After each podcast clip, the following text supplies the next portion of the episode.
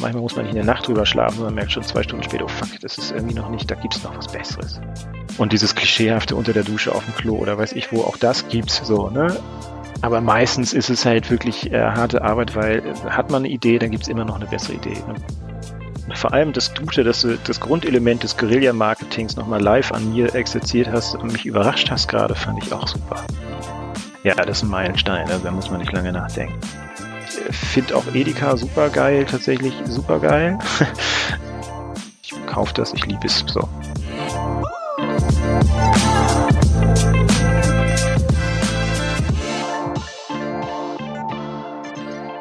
Herzlich willkommen bei Inside Communications. Ich bin der Guido und auch diese Woche begrüße ich einen Gast, der ein Thema aus der Kommunikation mitbringt.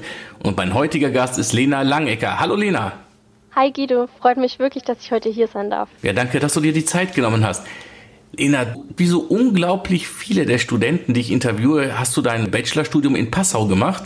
Wo lag dort dein Schwerpunkt? Genau, ich habe meinen Bachelor in Passau gemacht und der Schwerpunkt war dort auf Journalistik und strategischer Kommunikation. Also ich habe da schon beide Bereiche äh, mitbekommen, zum einen als Journalismus und PR. Und dann bist du jedoch für das Hauptstudium, für den Master, ich sage noch Hauptstudium, also ich bin noch echt von, aus, ich bin aus dem letzten Jahrtausend, weißt du, also für den Master bist du zur LMU gewechselt. Äh, warum das? Genau, ich wollte mich noch mal ein bisschen breiter aufstellen, weil der Bachelor so, schon sehr spezifisch war. Mhm. Und mhm München ist einfach auch eine wunderschöne Stadt. Also da hat mich die Großstadt natürlich auch noch weiter dazu angeregt, an die LMU zu kommen. Und du bist ja schon so mit einem Fuß im Beruf drin und zwar auch da wieder auf einer ganz, ganz spannenden Schnittstelle. Erzähl mal. Ja, eigentlich bin ich wirklich genau äh, zwischen beiden Welten in meiner Werkstudentenstelle und zwar bin ich in der Redaktion bei Media tätig mhm. und wir berichten über Marken, Medien und MacherInnen. Und da bin ich eigentlich quasi als Journalistin im Marketingbereich tätig. Also ich bekomme die ganzen Themen mit, was gerade so aktuell ist, äh, rund um Marken und auch in der Medienwelt. Und ja, bin da eigentlich wirklich genau an der Schnittstelle von den zwei Bereichen. Und da bist du auf das Guerilla-Marketing gestoßen für den heutigen Podcast. Genau. Wir analysieren auch oft Kampagnen und berichten über die und da habe ich einfach schon super spannende Geschichten mitbekommen. Klasse. Den Begriff Guerilla-Marketing, Lena, gehe ich da mal davon aus, den haben eigentlich alle unsere Hörer schon mal gehört. Aber was sich jetzt wirklich genau dahinter verbirgt, das denke ich, wissen die wenigsten. Lass uns doch einmal auf die Definition schauen. Auf jeden Fall. Der Begriff stammt von Jay Levinson, das ist ein amerikanischer Psychologe und den hat es damals in die Werbung verschlagen. Der hat als Creative Director in einer Werbeagentur gearbeitet und auch in Berkeley an der Universität von Kalifornien unterrichtet, ähm, und zwar Marketing und hat dann für seine Studenten 1984 ein Fachbuch geschrieben, das eben den Namen trägt Guerilla Marketing. Also übersetzt heißt es Partisanenmarketing. Und dieses Fachbuch, das, jetzt kann ich das natürlich jetzt auch früher sagen, mich gab es ja damals schon, das ist natürlich sofort sensationell eingeschlagen. Absolut. Er stieß da immer wieder auf Kunden, die nicht die finanziellen Mittel hatten um bei damals gängigen Marketingstrategien mit etablierten Unternehmen mitzuhalten und deswegen brauchte er für sie andere Ansätze, damit sie auch erfolgreich sein können. Mhm, und daher auch dann die Analogie zum Militär. Ja, genau. Denn wie verhalten sich Partisanen, die sich im Konflikt durchsetzen wollen, aber in puncto Ausrüstung und bei personellen Ressourcen und auch noch finanziellen Möglichkeiten einfach hoffnungslos hinten liegen? Genau, und die Taktiken, die hat er dann einfach auf den wirtschaftlichen Wettbewerb übertragen. Und was war da seine Kernthese? Wenn man etwas tut, das niemand erwartet, dann kann man mit einem geringen Einsatz von finanziellen Mitteln eine große Wirkung erzielen. Im Prinzip kompensiert man finanzielle Mittel durch Originalität. Genau, man kompensiert ähm, die finanziellen Mittel durch einen erhöhten Einsatz von Zeit, Energie und Fantasie. Mhm. Und was sind da jetzt die Taktiken, die er empfiehlt? Partisanen verbünden sich oft mit anderen Gruppen, die ähnliche Ziele haben. Und wenn man seine Ressourcen zusammenlegt und dann noch eine intelligente Maßnahme anwendet, dann wird es für jeden leistbar.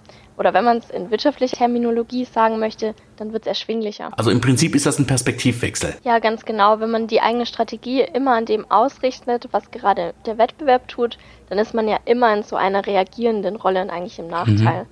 Aber wenn man stattdessen jetzt die Aufmerksamkeit darauf richtet, dass man potenzielle Verbündete identifiziert und in Kooperationen denkt, also im Co-Marketing, dann kann mhm. man den Umsatz steigern und gleichzeitig aber auch die Kosten senken. Eigentlich total logisch, oder? Absolut. Und was war eine weitere Strategie? Partisanen sind ja auch deswegen oft erfolgreich, weil sie von der Bevölkerung unterstützt werden, weil diese dann wahrnimmt, dass sie sich tatsächlich für ihre Interessen einsetzt. Und analog hat Levinson dann empfohlen, dem Kunden zu zeigen, dass es nur darum geht, den Kunden dabei zu unterstützen, seine persönlichen Ziele zu erreichen. Also diese Kundenorientierung, da stolper ich ja auch heute tatsächlich fast in jedem Strategiepapier drüber. Was ich jetzt noch habe, ist eigentlich das, was jeder mit Guerilla-Marketing verbindet. Stimmt, das fehlt noch so ein bisschen. ja, irgendwie. Genau, Partisanen schlagen ja auch einfach an einem Ort und zu einem Zeitpunkt zu, da wo es niemand erwartet. Also eigentlich hört man sie nicht kommen, mhm. man sieht sie nicht kommen und dann ganz plötzlich ähm, ja, treten sie auf und führen dann ihre Aktion aus. Und wenn es keiner kommen sieht und dann ist man vollkommen erschrocken, so erzielt man natürlich mit geringen Mitteln eine riesige Wirkung. Absolut, das ist einfach die Strategie, die Überraschung. Und warum hat dich das Thema jetzt so interessiert? Also abgesehen davon, dass ich ja, wie gesagt, in beiden Bereichen schon reingeschnuppert habe und das super spannend finde, ist es halt einfach die Königsdisziplin des Marketings und man greift nicht auf etablierte Instrumente oder Konzepte zurück, sondern man muss immer sich wieder was Neues ausdenken, man muss neue Maßnahmen entwickeln und die leben halt von Ideen. Und ich finde diesen Kreativprozess auch einfach total interessant, wie man da auf Ideen kommt, dass man den Kunden immer wieder überrascht. Man kann ja nicht kopieren, also man tritt gegen die großen Guerilla-Erfolge von anderen an, quasi nur mit der eigenen Idee. Ja, ich freue mich total auf die Beispiele. Welche hast du mitgebracht? Da möchte ich jetzt eigentlich gar nicht im Interview vorgreifen, weil genau darum geht es in meinem Gespräch mit Andreas Ristau, der ist Creative Director bei Jung von Matt. Und da haben wir direkt mit ein paar Beispielen angefangen. Lena, ich bin super gespannt auf das, was wir jetzt hören werden. Das kannst du auch sein.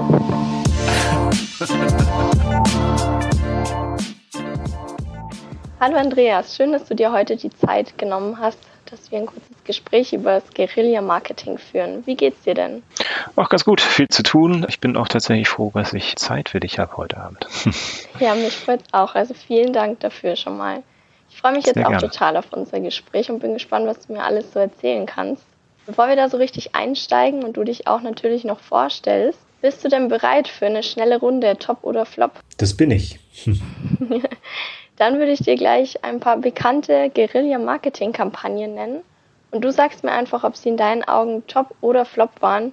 Und später können wir dann genauer darauf eingehen, warum manche Kampagnen top waren oder andere eher gefloppt sind. Alles klar. Dann würde ich sagen, auf los geht's los. Mein erstes Beispiel. Supergeil von Edeka mit Friedrich Lichtenstein. Äh, top. Baden-Württemberg mit The Land. Bin ich ein bisschen hin und her gerissen, tendiere fast ein bisschen zu Flop, um ehrlich zu sein. Dann DHL ließ konkurrierende Paketlieferanten Pakete mit der Aufschrift DHL ist faster ausliefern. Das trojanische Mailing kommt aus unserem Hause. Hier würde ich tatsächlich mal sagen, top. Nutella hat eine Werbetafel mit einem sprechenden Nutella-Glas Komplimente an Passanten verteilen lassen. Würde ich auch sagen, top. Der Unterhaltungskanal TNT hat inszenierte Filmszenen in die Innenstadt geholt und mit Druck auf einen Basser ging dann die ganze Szenerie los und das Motto des Senders ist We Know Drama. Top, ganz klar. Dann der Zebrastreifen als Pommes-Tüte bemalt von McDonald's. Würde ich fast sagen, eher ein Flop. Sixt hat eine Gorilla-Hand nach einem Auto greifen lassen mit der Werbung Keine Angst, der will nur mieten. Ah, da wird Jean mir jetzt mir auf die Finger klopfen. Ich glaube, es gibt einfach geilere Beispiele von Sixt und in dem Fall würde ich tatsächlich mal Flop sagen. Jägermeister wirbt mit seiner superkühlen minus 18 Grad Temperatur beim Likör mit Likörflaschen, die in Eisblöcken eingefroren wurden und in Innenstädten stehen. Das ist auch top. Und zu guter Letzt der Stratosphärensprung vom Österreicher Felix Baumgartner durch Red Bull. Ja, das ist ein Meilenstein. Also da muss man nicht lange nachdenken. Das ist auf jeden Fall top. Auf jeden Fall. Dann würde ich sagen, kommen wir jetzt erstmal nochmal zu dir. Stell dich doch mal gerne kurz vor. Wie bist du so ins Marketing gekommen? Was sind deine Aufgaben? Also, es ist ja tatsächlich dem Marketing nachgelagert, wenn man so will. Also ich arbeite ja in einer Werbeagentur ganz klassisch und das hat ursprünglich mal angefangen mit Grafikdesign. Eigentlich wollte ich Design studieren und dann bin ich über so Zufälle eher in so einer Filmproduktion gelandet, Tempo Media damals schon. Und das hat mich einfach geflasht. Und dann dachte ich, geil, ich will einfach Werbung machen. Und den Weg bin ich dann auch konsequent gegangen und bin dann über so zwei, drei Stationen im Ausland hier zuerst bei Grabatz und Partner gelandet in Hamburg, Koldereppe und jetzt final bei Jungformat und das seit sieben Jahren. Und in deiner Position als Creative Director, was gehört das so zu deinen Aufgaben? sage ich mal, die Richtung vorzugeben, die den größten Effekt hat. Ne? Also es gibt ja immer als erstes sozusagen ein Briefing, einmal zu überlegen, ist das das richtige Briefing, also ist die Aufgabe richtig abgesteckt, so dass es für den Kunden den gewünschten Effekt hat. Ne? Gibt es vielleicht noch eine andere Richtung, über die man nachdenken sollte im Briefing? Dann marschieren logischerweise Kreative los und das ist ja hier immer in so zwei Gewerke geteilt. Nach wie vor Art Director und Texter. Natürlich gibt es noch diverse andere Leute mittlerweile, also rund um ganzen Online-Werbeformen, Social Media und so weiter. Und dann denken die sich was aus. Und ich muss einmal beurteilen, ob das tatsächlich das passende Kleid ist, sozusagen, für das Kind. also sprich, die Botschaft richtig vermittelt, so dass es natürlich für jeden verständlich ist und den größten Effekt für den Kunden hat. Und und wenn das so ist, dann wähle ich das aus und dann arbeiten wir das aus tatsächlich. Und dann ist es meine Idee, das dem Kunden vorzustellen und dann häufig auch zu verkaufen und zu verargumentieren. Was begeistert dich jetzt im Speziellen so am Guerilla-Marketing, weil du gleich zugesagt hast, mit mir diesen Podcast zu machen?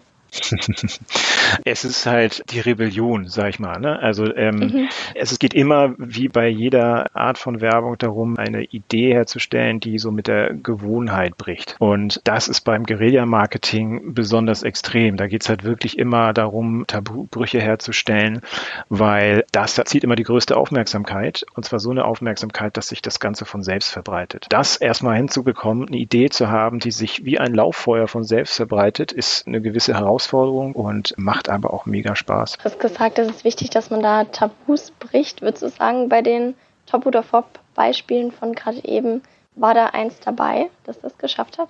Auch diverse, ehrlich gesagt. Also wir können ja jetzt mal kurz das nochmal analysieren. Also mhm. wenn man jetzt so bei einzelnen Beispielen bleibt, also dieses trojanische Mailing, kurz worum ging es da? Also DHL hat es tatsächlich geschafft, seinen unmittelbaren Konkurrenten, nämlich UPS, Pakete mhm. mit der Botschaft DHL ist faster auszuliefern. Und das natürlich erstmal ohne deren Wissen, sonst hätte es natürlich nicht funktioniert. Und wie haben sie es gemacht? Sie haben einfach Pakete mit so einer Thermofolie überzogen und dann sind natürlich die Boten losgerannt mit diesen Paketen Paketen und sobald diese Pakete ins Licht gekommen sind, erschien quasi erst diese Botschaft. So. Und das ist natürlich mega, weil es gibt natürlich nichts Besseres irgendwie als Lob von der Konkurrenz. Ob die das jetzt gewollt haben oder nicht, sei ja mal dahingestellt. Aber im ersten, ne, der Betrachter, der weiß das nicht, der denkt so, okay, wow, das bricht natürlich mit der Gewohnheit, weil niemand erwartet, dass die Konkurrenz ein Lob ausspricht äh, für einen so. Und das ist äh, viel besser als Eigenlob. Selbstloben geht immer, aber wenn das die Konkurrenz ausspricht, dann ist da natürlich was dran. Und das so hinzukriegen, ist strategisch sehr schlau und deswegen finde ich das sehr gut, tatsächlich. Drei Beispiele waren jetzt auch dabei, wo du meintest, die sind eher ein Flop. Was ist dir noch im Gedächtnis? Warum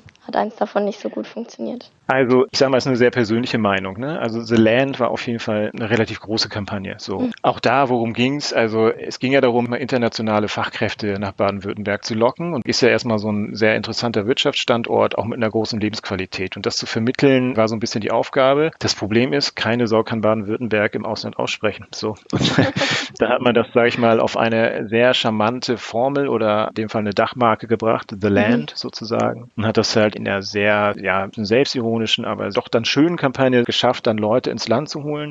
Was ich so ein bisschen, deswegen habe ich jetzt Flop gesagt, das wird dem vielleicht nicht ganz gerecht, aber es ist natürlich jetzt nicht so selbsterklärend wie das ein oder andere Beispiel, was du vorhin noch genannt hast, was man sofort versteht. Man muss sich so ein bisschen damit beschäftigen. Das sinkt nicht sofort ein und das natürlich umgekehrt ist auch wieder die Chance. Also, okay, ich verstehe es nicht, will mich damit beschäftigen. Es gibt auch Leute, die dann keinen Bock haben, sich damit zu beschäftigen. Wenn man sich damit beschäftigt hat, dann ist es natürlich eine tolle Kampagne so. Und diese ersten typischen Guerilla-Elemente, die diese Kampagne hatte, also da ging es um um den Launch, da haben die tatsächlich so Ortsschilder mit The Land abgehängt, irgendwie Bahngleise, irgendwie mhm. Brücken und so weiter. Man hat sich schon gefragt, was ist es eigentlich? Aber es war natürlich erstmal per se nicht so der Punch sofort da. Also man muss den Weg ein bisschen weitergehen und sich dann im Zweifel informieren und muss das Stück aufladen. Es ist ein, sage ich mal, etwas längerer Weg. Nichtsdestotrotz hat die Kampagne natürlich ihren Effekt und Erfolg gehabt. Insofern habe ich so ein bisschen gezögert, aber ich würde es tatsächlich eher so ein bisschen in Richtung Flop vielleicht eher dann packen. Und das McDonalds-Beispiel, das ist einfach im Vergleich zu so einem Stratosphärensprung. Ich meine, wir reden hier über einen Sprung aus 39 Kilometer Höhe, den dieser Felix da gemacht hat damals. Er war zugekleistert mit Red Bull, Branding-Elementen von oben bis unten und alle Welt hat zugeguckt. Das Ding hat 50 Millionen Euro gekostet damals. Das natürlich widerspricht so ein bisschen der Guerilla-Auffassung, wie wenig Aufwand, viel Effekt. Mhm. Aber am Ende hat das, glaube ich, das 100 Millionen Leute erreicht und es war wochenlang Gespräch. Und wenn ich jetzt so eine Kampagne denke, wo Donalds tatsächlich einfach einen Zebrastreifen in Pommes Pommes umwandelt, ein bisschen eine, eine Tüte drum baut, dass es aussieht wie, wie Pommes, ist das natürlich nochmal eher eine andere Liga. Also im Vergleich ist das eher ein Flop so. Das hat wahrscheinlich zwei, drei Leute auf diesem Zürich-Fest, für das es damals gedacht war, erreicht und ist ganz nett, aber es hat natürlich nicht die krasse Reichweite. Es liegt natürlich, sag ich mal, an dem ganzen Kontext und auch an der Ideenhöhe sozusagen. Kann man natürlich schwierig vergleichen, so eine Tüte Pommes mit einem Stratosphärensprung. Es ist, es ist ein bisschen unfair tatsächlich, aber auch allein, wenn man das jetzt mal auf dieselbe Ebene hebt äh, zu diesem trojanischen Mailing, ich sag mal, das ist deutlich nochmal schlauer, so allein diese Konkurrenz so für sich irgendwie zu benutzen. Ich sag mal, ein Zebrastreifen anmalen ist jetzt nicht die allergrößte Leistung dann im mhm. Vergleich, sag ich mal. Also ich würde tatsächlich nur eine Top-Kampagne nennen. Warum? Ich finde auch Edeka super geil, tatsächlich super geil. ähm, ich war seinerzeit, war ich bei Graberts und Partner, die haben mhm. damals die Edeka-Kampagne noch betreut und da ging es bisher ja immer darum, dass Verkäufer so Produktvorteile, irgendwelche Angebote mit so einem gewissen Witz und Charme quasi irgendwie kommuniziert haben. Das war auch super. Und dann war es aber so ein bisschen, dass man sich ein bisschen verjüngen wollte von der Zielgruppe oder so die Zielgruppe so ein bisschen zu erweitern und dann hat man sich halt irgendwie diesen Lichtenstein geholt, der dann mal super geil über Produkte gesungen hat und das hat auch relativ schnell in den ersten Tagen, glaube ich, war das Ding Ding sechs Millionen Mal, glaube ich, geklickt. Das Ding wurde zu einem Meme. In den USA wurde das schon als der deutsche Gangnam Style gefeiert und es folgten diverse Parodien. Ne? Also das auch, das ist immer, glaube ich, Ambush Marketing, dass andere Leute, äh, Werbetreibende das für sich dann nutzen, darauf aufspringen. Also das hatte eine relativ große, schnelle Reichweite und entsprechend einen Effekt mit einem simplen Typen. Also sind wir jetzt mit Verlaub, aber das fand ich tatsächlich auch top. Und ja, und am Ende sowieso unsere ganzen BVG-Kampagnen, die würde ich jetzt aus eigenem Hause tatsächlich mal nennen, ist auch ein gutes Beispiel, sage ich mal, wo aus einem Tabubruch sozusagen eine relativ langfristige gute Kampagne wurde. Also ich muss sagen, nochmal zu Supergeil. Also ich hatte da auch immer ewig lang den Ohrwurm. Wenn ich die Werbung einmal gehört habe, dann war es die ganze Zeit, ja, supergeil. Es ist supergeil.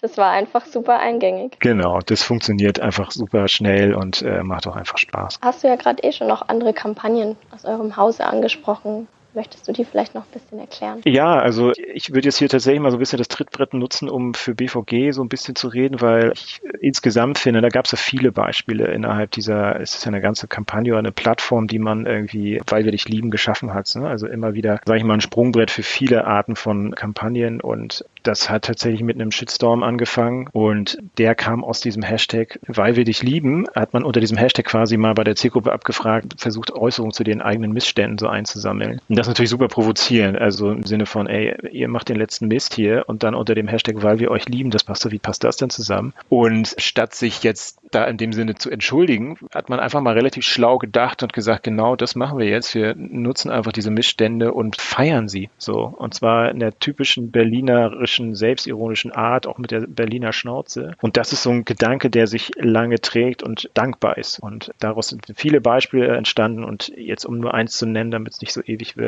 der BVG Schuh war, glaube ich, ein sehr guter Start auch. Also es gab noch andere Beispiele am Start, aber das war so mit das einprägsamste. Ne? Da hat man tatsächlich einfach so mit Adidas zusammen Sneaker kreiert, der ein Zugticket oder ein BVG-Ticket beinhaltete. Und das hat einen mega. Hype ausgelöst unter den ganzen Sneakerheads. Der Laden, der das Ding verkauft hat, dem wurden die Türen eingerannt, irgendwie Kanäle haben darüber berichtet und am Ende ging das Ding, glaube ich, auf Ebay bis zu 2000 Euro wurden da, glaube ich, äh, konnte man dafür verlangen für diesen Schuh. Und am Ende war es ein Schuh und nicht so viele wahrscheinlich und diese Kampagne hat sehr viel erzeugt. Und das war auch hier wieder ein ganz guter Impuls für die BVG unter dem Dach, weil wir euch lieben. Das auf jeden Fall und dann auch klar alle möglichen Six-Kampagnen. Da gibt es mal gute und schlechte Beispiele. Also Scorilla fand ich jetzt nicht so stark. Wir hatten mal so, dass wir tatsächlich Schleichwerbung quasi, also da gab es halt mal einen Kollegen von uns, der sich bereit erklärt hat, als Schnecke durch den äh, Flughafen quasi auf den Boden zu kriechen und dann irgendwie diverse Angebote damit zu bewerben. So, das finde ich auch ein gelungeneres Beispiel, sage ich mal, für Sixto. Und da, da gab es ja auch diverse andere Beispiele. Und ja, das trojanische Mailing, also das ist auch ein gutes Beispiel. Dann haben wir jetzt ja doch schon einige erfolgreiche Kampagnen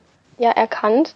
Aber warum wird Guerilla-Marketing als Königs des Disziplin des Marketing bezeichnet? Naja, also ich, da haben sich, glaube ich, schon viele Leute die Köpfe zerbrochen, sage ich mal. Und dass dann hin und wieder auch mal was richtig Gutes bei rauskommt, ist ja dann nicht so unwahrscheinlich. Also Königsdisziplin ist es einfach deshalb, weil, weil man wirklich eine Idee finden muss, die so viel Punch hat, dass sie sich von selbst verbreitet sozusagen. Also das mit wenig Aufwand viele Leute zu erreichen, das braucht halt wirklich so eine ganz besondere Idee, die sich ohne Zutun dann einfach selbst auf den Weg macht und viel Aufmerksamkeit generiert. Und diese Idee, diese Arten von Ideen, diese Art von von Ideen sind, glaube ich, die anspruchsvollsten. Also ich sag mal so, eine Printkampagne ist im Zweifel dann schneller erdacht, aber das ist, glaube ich, so der Anspruch, den diese Idee an sich hat, das macht zu Königs Disziplin. Ja, wie schafft man das dann, dass einem da immer wieder neue Ideen einfallen? Tja, also eigentlich immer dranbleiben. Natürlich ist es halt immer irgendwie wirklich einfach nur harte Arbeit. So am Ende des Tages viel Gedankenleistung und man muss natürlich auch immer viele Faktoren dann mit einbeziehen und dann kommt man auf Ideen und manchmal kommt man sehr schnell auf Ideen, so, dann ist es der Gedankenblitz, der einen direkt umhaut. Aber meistens ist es halt wirklich harte Arbeit, weil äh, hat man eine Idee, dann gibt es immer noch eine bessere Idee. Und im Zweifel, was ganz schlimm ist, dann gibt es die Idee schon und äh, es ist einfach viel zu tun. Das ist eine sehr kreative Aufgabe auf jeden Fall. Hast du da so, so bestimmte Strategien dir zurechtgelegt über die Jahre hinweg? Ich glaube, da hat jeder so ein bisschen so seine eigene persönliche Vorstellung, was das eigene persönliche Setup, wie er dann zu guten Ideen kommt. Es gibt Leute, die können nur im Team zusammenarbeiten, indem sie sich mal Gedanken zuschmeißen, das dann immer irgendwie weiter verbessert und ausfeilt. Es gibt Leute, die arbeiten für sich per se einfach nur gern allein. Und dieses klischeehafte unter der Dusche auf dem Klo oder weiß ich wo, auch das gibt's so. Ne? Am Ende ist es, also meine Strategie ist wirklich einfach durchhalten, einfach wirklich immer dranbleiben, motiviert bleiben, nicht direkt zu sagen, okay, ist eine coole Idee, weil den Effekt Effekt hat man ja auch häufig, ähm, dass man, sagen wir, erstmal begeistert ist und manchmal muss man nicht in der Nacht drüber schlafen, sondern merkt schon zwei Stunden später, oh fuck, das ist irgendwie noch nicht, da gibt es noch was Besseres. Und äh, das ist es halt, ne, motiviert sein, dass es da wirklich noch bessere Ideen gibt und am Ende des Tages, also ich bin jetzt ein bisschen länger schon in diesem Geschäft, kennt man so die Mechanismen und Dinge, die dann zu guten Ideen führen. Da kommt man dann wieder vielleicht ein bisschen schneller als der ein oder andere auf Sachen, die dann auch gut sind. Ob es dann auch wirklich die allerbesten sind, wie gesagt, das äh, sei dann dahingestellt. Also man muss auf jeden Fall motiviert sein und dran dranbleiben. Wie geht es dann weiter, wenn man sich jetzt für eine Idee entschieden hat, man ist motiviert dabei und möchte da dranbleiben? Was sind dann die nächsten Schritte? Wie geht es von der Idee zur Kampagne? Bei uns geht das immer durch viele Köpfe. Es ist ganz gut, immer nochmal so einen Spiegel vorgehalten zu bekommen, sei es durch den eigenen Arbeitspartner oder Vorgesetzten. Und wenn diese Idee dann erstmal, sage ich mal, so die Runde macht, dass sie relativ viele Leute begeistert innerhalb der Agentur beziehungsweise in, im Konzeptionsteam, wird sie dann tatsächlich dem Kunden verkauft.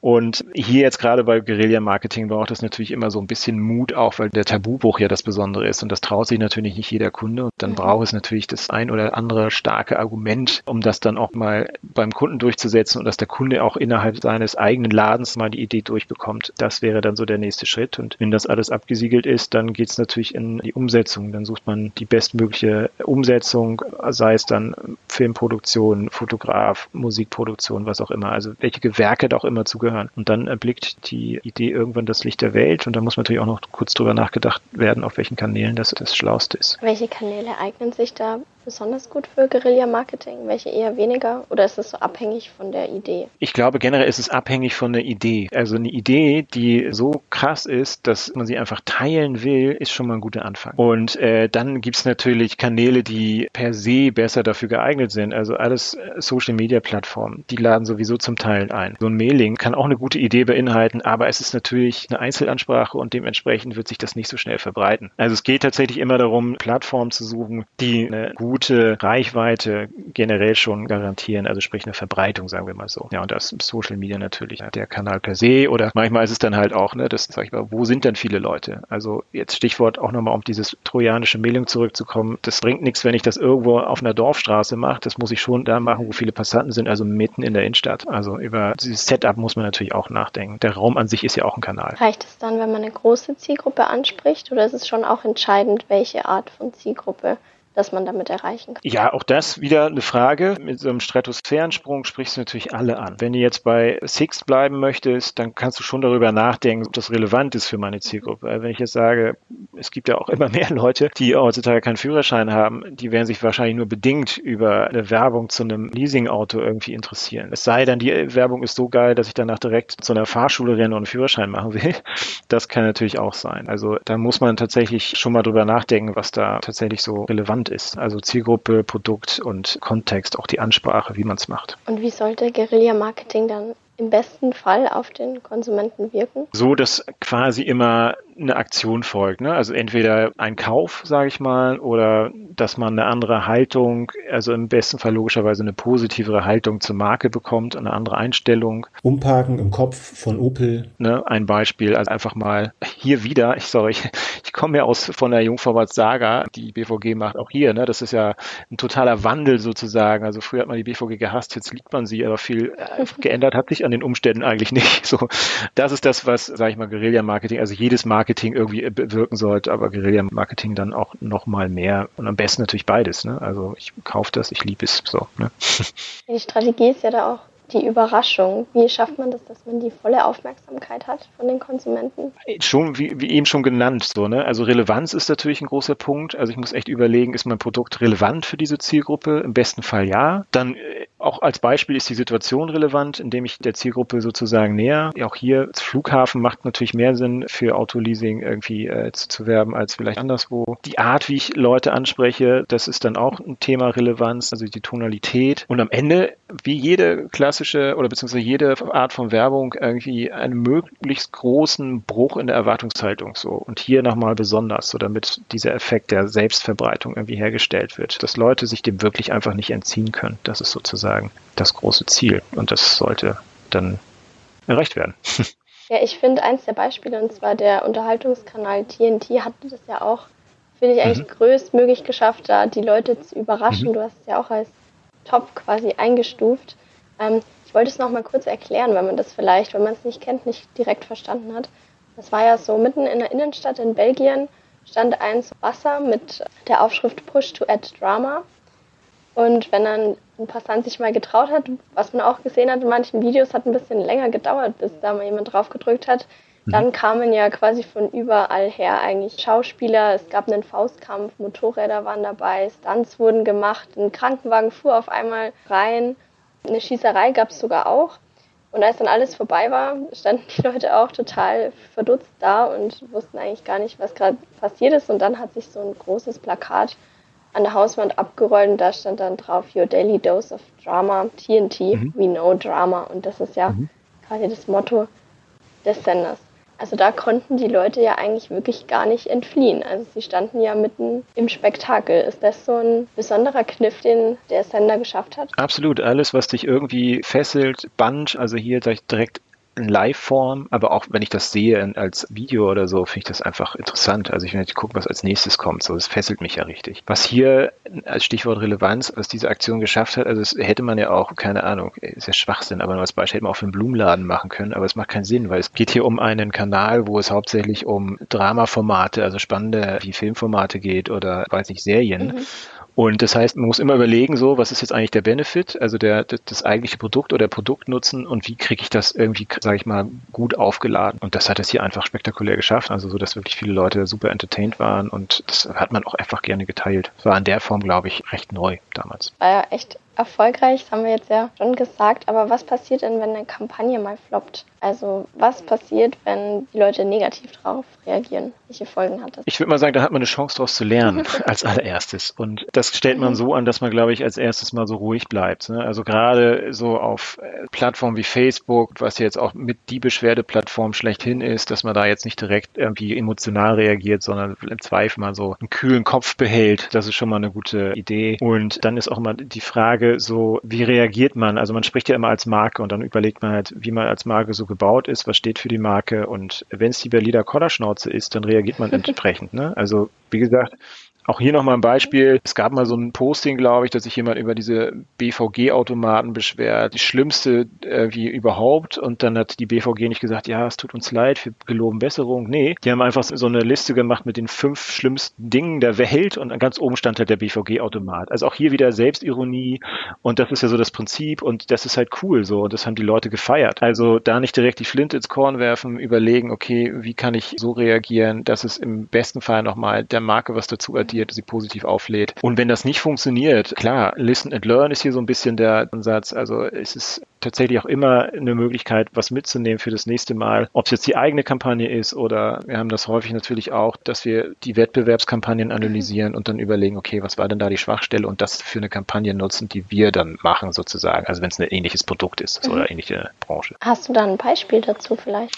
Also ich bin tatsächlich gerade dabei, es gab mal so eine Kampagne, eine Weinkampagne für Lidl, Mittel und ist jetzt kein krasses Beispiel, ist auch nicht unbedingt Guerilla-Marketing, aber da ging es halt wirklich darum, dass Leute, beziehungsweise ein Verkäufer und ein sogenannter Weinexperte über äh, Weine von Lidl gesprochen haben und das halt sehr, sehr langatmig. Da gab es einen ersten Push, dann ne, wurde es auch ein bisschen geguckt, aber es ebbte halt sofort ab. Und da hat man dann überlegt, ah, sind das die richtigen Leute? Wie ist das präsentiert? Ist das unterhaltsam? Wie kann man es anders machen? Und dann geht man da los und denkt sich andere Sachen aus. Die kann ich jetzt hier nicht verraten, weil es gerade eine Kampagne ist, aber das ist deutlich spitzer und unterhaltsamer. Irgendwie. Daraus haben wir dann unsere äh, Ideen generiert für eine, sag ich mal, eine Weinkampagne, die wir jetzt für Netto machen. Dann werden wir die ja bestimmt auch demnächst sehen. Müssen wir uns da noch lange gedulden, bis wir zu diesem gehörten Beispiel auch Bilder haben? Tatsächlich nicht mehr so lange. Das drehen wir jetzt nächste Woche und dann wird das demnächst auch erscheinen. Spannend, also in naher Zukunft auf jeden Fall. Da wären wir eigentlich direkt schon beim Stichwort. Was gibt es denn noch für Möglichkeiten? Was sind gerade so aktuelle Technologien oder Werbetrends im Guerilla-Marketing? Was erwartet uns da in der Zukunft? Also ich glaube gar nicht, dass es so Trends im Guerilla-Marketing gibt. Ich glaube, es gibt halt immer eher so Technologien. Mhm. Das sind dann immer so Dinge, Mittel zum Zweck. Also Augmented Reality ist dann ein Beispiel oder halt auch andere Plattformen oder Kanäle. Ganz voran jetzt, jeder spricht über das Metaverse. Mhm. Also das ist dann einfach ein anderer Plattform und ein anderes technologisches Mittel. Am Ende ist aber das Prinzip immer das Entscheidende. Also wirklich mit wenig Aufwand größtmögliche Verbreitungen zu schaffen. So. Und das ist eigentlich erstmal unabhängig von von irgendwelchen Technologien oder Plattformen. Also das, das Erste, was es immer braucht, ist einfach eine geile Idee, die so ein bisschen was bricht. So. Und da können zukünftige Technologien wie die eben genannten helfen, so, aber ohne geile Idee helfen die dann auch nicht. Sind wir also doch wieder am Ende bei der Idee angekommen. Damit steht und fällt eigentlich alles. So ist es tatsächlich, genau. Gibt es denn noch andere wichtige Eigenschaften, die man braucht, außer die Kreativität und dann die damit einhergehenden Ideen? Damit man eine erfolgreiche Kampagne starten kann. Also, das hatte ich vorhin schon erwähnt. Also, du brauchst natürlich ein gewisses verkäuferisches Talent, weil so eine krasse Idee, da hat man vielleicht mal Angst. So, kann ich das jetzt wagen? Ist das zu viel? Äh, Jean-Remy hat ja mal gesagt, unsere Agentur ist nah am Shitstorm gebaut. Und wenn man so Sachen präsentiert, die durchaus in den Shitstorm enden könnten, muss man sich natürlich überlegen, will man das machen? Und dann geht es immer darum, natürlich zu argumentieren, warum so. Also nicht des Selbstzwecks, weil das vielleicht eine tolle Idee an sich ist, so, sondern einfach, okay, was, was tut es für die Marke? So. Und das braucht natürlich dann immer die richtigen Argumente und dann auch ein gewisses Talent, den Leuten quasi diesen Mut einzuflößen, das dann erstmal anzunehmen und mhm. dann natürlich auch intern vielleicht durchzusetzen. Also Verkaufstalent braucht es wahrscheinlich ein Stück weit. Also gerade hier äh, nochmal mehr, weil die Ideenhöhe und der Punch irgendwie natürlich dafür sorgt, dass irgendwie äh, dann größtmöglicher Tabubruch her muss. So, ne? Also ich, wenn ich jetzt mal an, ist auch uralt die Kampagne, aber diese Benetton-Kampagne, so, dass man da tatsächlich mit ähm, Kriegsopfern wirbt und jetzt tatsächlich auch mit, mit Flüchtlingen auf Schlauchbooten. Das ist alles sehr grenzwertig. So, ähm, ich bin jetzt nicht unmittelbar Fan davon, aber das zu verkaufen ist jetzt nicht so leicht. Benetton macht das seit Jahren so und das ist deren Prinzip. Es ist jetzt wahrscheinlich dadurch, dass es so lange läuft, nicht so schwer, das zu verkaufen. Aber die erste Kampagne, denen umzuhängen und zu sagen, pass mal auf, ne, jetzt werbt ihr mal mit durchschossenen irgendwie Soldatenhosen, die blutgetränkt mhm. sind. Puh. da lässt sich, glaube ich, so ein Schuh von der BVG leichter zu vermitteln. Ne? Auf jeden Fall, ja. Die Benetton-Kampagnen stehen ja immer mal wieder in der Kritik, vor allem die aus den 90ern, die du jetzt auch angesprochen hast, auch mit mhm. diesem blutverschmierten Hemd mit Einschussloch. Ich glaube, das war im Bosnienkrieg. Ja. Da ist ein Soldat gefallen und die Kleidung wurde dann eben genau. für die Werbung benutzt.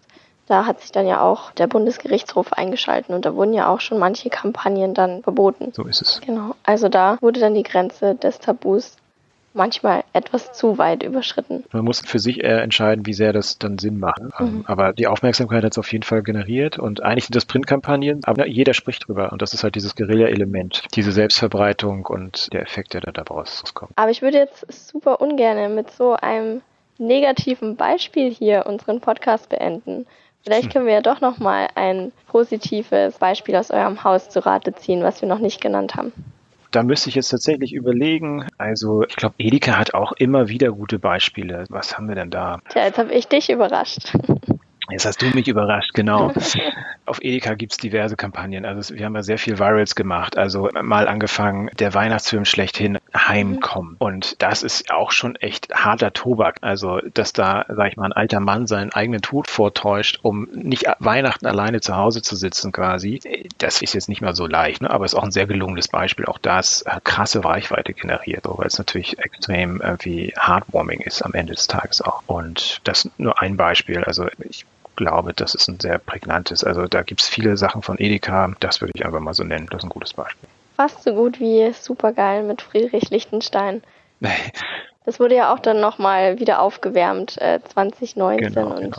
2020 ja auch mit den supergeilen Preisen. Genau, genau, genau.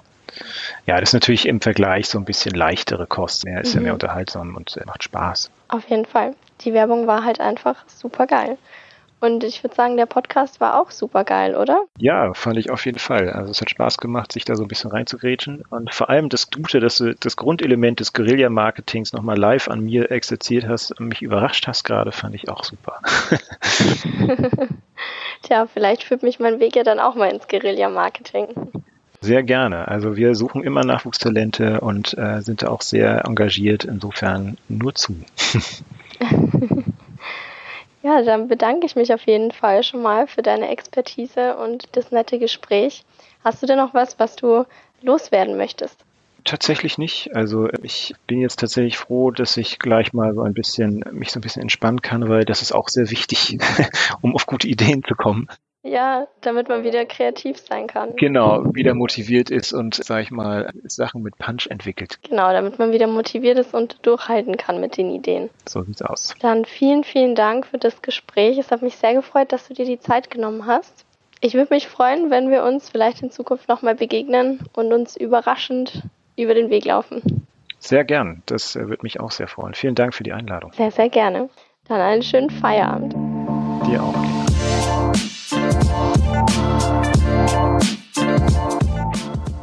Das war jetzt wirklich super interessant, Lena. Was waren aus deiner Sicht jetzt die wichtigsten Punkte? Ja, ich fand es auch super spannend. Also ich will mal damit anfangen. Andreas hat ja das Guerilla-Marketing auch als Rebellion bezeichnet, weil man ja Tabus brechen will. Mhm. Das fand ich wirklich gut auf den Punkt gebracht. Aber auch das Beispiel mit der BVG-Kampagne hat mir gut gefallen, wie sie die Selbstironie eingesetzt haben. Das hat mich persönlich einfach direkt wieder angesprochen. Ich bin auch gern selbstironisch. Mhm. Und natürlich, ähm, als er mhm. von der Ideenfindung erzählt hat, das war total interessant, so wie viel eigentlich mit der Idee steht und fällt und dass eine Idee auch wirklich harte Arbeit ist. Also man muss motiviert sein, mhm. dranbleiben und durchhalten. Das ist, finde ich, generell eine wirklich gute Message. Und was hat dir besonders gut gefallen? Also ich fand den Satz sehr schön, dass wenn etwas floppt, dass man dann die Chance hat, etwas zu lernen. Denn Guerilla-Marketing lebt ja von der Neuheit der Idee und dann muss man einfach damit rechnen, dass was schief geht. Das stimmt, schief gehen kann immer mal was. Aber Guido, jetzt erzähl mal, was sind denn eigentlich deine Lieblingsbeispiele für Guerilla-Marketing? Ähm, also ich mag Sachen, die richtig clever sind. Okay, dann leg mal los. Boah, also ich gebe dir jetzt mal drei Beispiele, in denen das Problem fast immer dasselbe war und wo die Unternehmen einfach drei unterschiedliche Lösungen gefunden haben. Und gemeinsam ist eigentlich nur, dass die jedes Mal auf Guerilla-Marketing zurückgegriffen haben. Es geht darum, wir brauchen ganz spezielle Leute bei uns im Unternehmen, um richtig erfolgreich zu sein. Es ist dieser Kampf um die Talente. Und die kriegst du halt auch nicht, indem du einfach mal eine Anzeige schaltest. Alle drei Beispiele haben jetzt überlegt, wie finden wir genau die richtigen Leute für uns. Und das erste Beispiel, das ist jetzt Google. Und die haben Werbetafeln geschaltet. Und zwar geht es jetzt um das Silicon Valley. Das Silicon Valley das ist eine Gegend im Süden von San Francisco. Durch das Silicon Valley führt ein Highway, eine große Schnellstraße, das ist der Highway 101 und den benutzen eigentlich alle, um von einem Stadtteil in den nächsten zu kommen. Dort ließ Google eine Werbetafel aufstellen und auf dieser Werbetafel stand nicht drauf, wer der Absender ist, sondern es war nur eine riesige Werbetafel, auf der stand ein mathematisches Rätsel und da stand dann eine große Klammer auf, dann diese mathematische Formel und dann Klammer zu .com. Das heißt, wer das Rätsel löste, hatte eine Zahl, hinter die Zahl kam dann .com und das ergab eine URL. Und dieses Rätsel hat natürlich schon eine ganz bestimmte Art von Menschen angesprochen. Die sah die Werbetafel und gesagt, hey, was heißt das? Die Nuss will ich knacken. Das war schon praktisch die erste Eigenschaft, wo Google sagte, Leute, die auf sowas anspringen und dann den Drive haben und die Neugierde und sich zu Hause hinsetzen und das machen, das sind die Jungs, die wir auch brauchen, um für uns Nüsse zu knacken. Und wer das dann gemacht hat, der landete auf einer Webseite und da stand wieder ein Rätsel. Und das mussten sie dann auch wieder lösen. Und erst auf der dritten Seite Da stand eine Stellenanzeige. Das wurde abfotografiert, das ging monsterviral. Das glaube ich, ziemlich clever. Und da haben sie auch gleich aussortiert, ähm, wer sich denn bei ihnen bewirbt. Genau, die Leute, die mussten auf diese Formel anspringen, die mussten neugierig sein, die mussten was machen. Jetzt hatten sie die Seite, da stand dann die nächste Formel. Darum müssen, also du hast schon einige Sachen einfach gezeigt, bevor du dich beworben hast. Ja, da wären wir eigentlich wieder beim Durchhaltevermögen. ja, total. Und was ist jetzt dein zweites Beispiel? Das zweite Beispiel, da war es jetzt tatsächlich eine Werbeagentur und zwar Ogilvy. Jetzt ist es hier der Standort in Brüssel. Sie suchten jetzt Webdesigner, die jung sind und die unkonventionell waren. Und jetzt war die Frage, wie kommen wir einfach genau an diese jungen Enthusiasten? So an Nachwuchsgrafiker, die jetzt noch keine feste Anstellung haben. Und da war die Idee, die die hatten, Leute, die mit Leidenschaft sehr jung versuchen, sich im Grafikbereich äh, etwas zu machen, die können sich oft diese richtige Profi-Software nicht leisten. Und trotzdem wollen sie mit ihr arbeiten. Und was tun sie also? Es gibt sogenannte File-Sharing-Plattformen und da kann man sich dann so geknackte Versionen von Programmen runterladen. Also wenn man in, de, in der Branche arbeitet, weiß man das. Und was es Ogilvy gemacht hat, ist, auf diesen File-Sharing-Plattformen haben die Dateien verteilt mit der Bezeichnung irgendwie so Adobe Master Collection und die Dateigröße stimmte. Natürlich haben die keine geknackte Software verteilt, ja. Aber jeder, der das runterlud, ist davon ausgegangen, dass er sich eine geknackte Datei runterzieht. Und als sie die geöffnet haben, dann stand da drauf, wir suchen talentierte Webdesigner und wir versorgen dich auch mit den Programmen, die du brauchst. Also bewirb dich jetzt. Und das fand ich auch super smart auf den Punkt. Ja, also eine richtig gute Idee. Jetzt bin ich auch wirklich noch auf dein drittes Beispiel gespannt. Beim dritten geht es um Scholz Friends. Auch das ist wieder eine Agentur und zwar war das diesmal in Hamburg. Die brauchten wahnsinnig schnell kreative Leute mit IT-Hintergrund und äh, Programmierer, kreativ, Werbehintergrund, lokal wohnhaft, die brauchten sie dort. Und dann war denen nach, nach ein bisschen Überlegen schon klar, also wir kommen nicht umhin, als hier jetzt gute Jungs von unseren Wettbewerbern abzuwerben. Und da kannst du jetzt auch nicht einfach so anrufen. Und äh, da haben die sich, dann hatten sie halt wieder ihr Brainstorming und dann kamen die mit folgender Lösung. Also die Leute in der Werbeagentur, die guten Jungs und Mädels natürlich, ja, die gehen ja nicht nach Hause, bis die Arbeit getan ist. Ja, und wenn es spät wird, mhm. dann bestellen die sich auch abends eine Pizza ins Büro und dann machen sie weiter.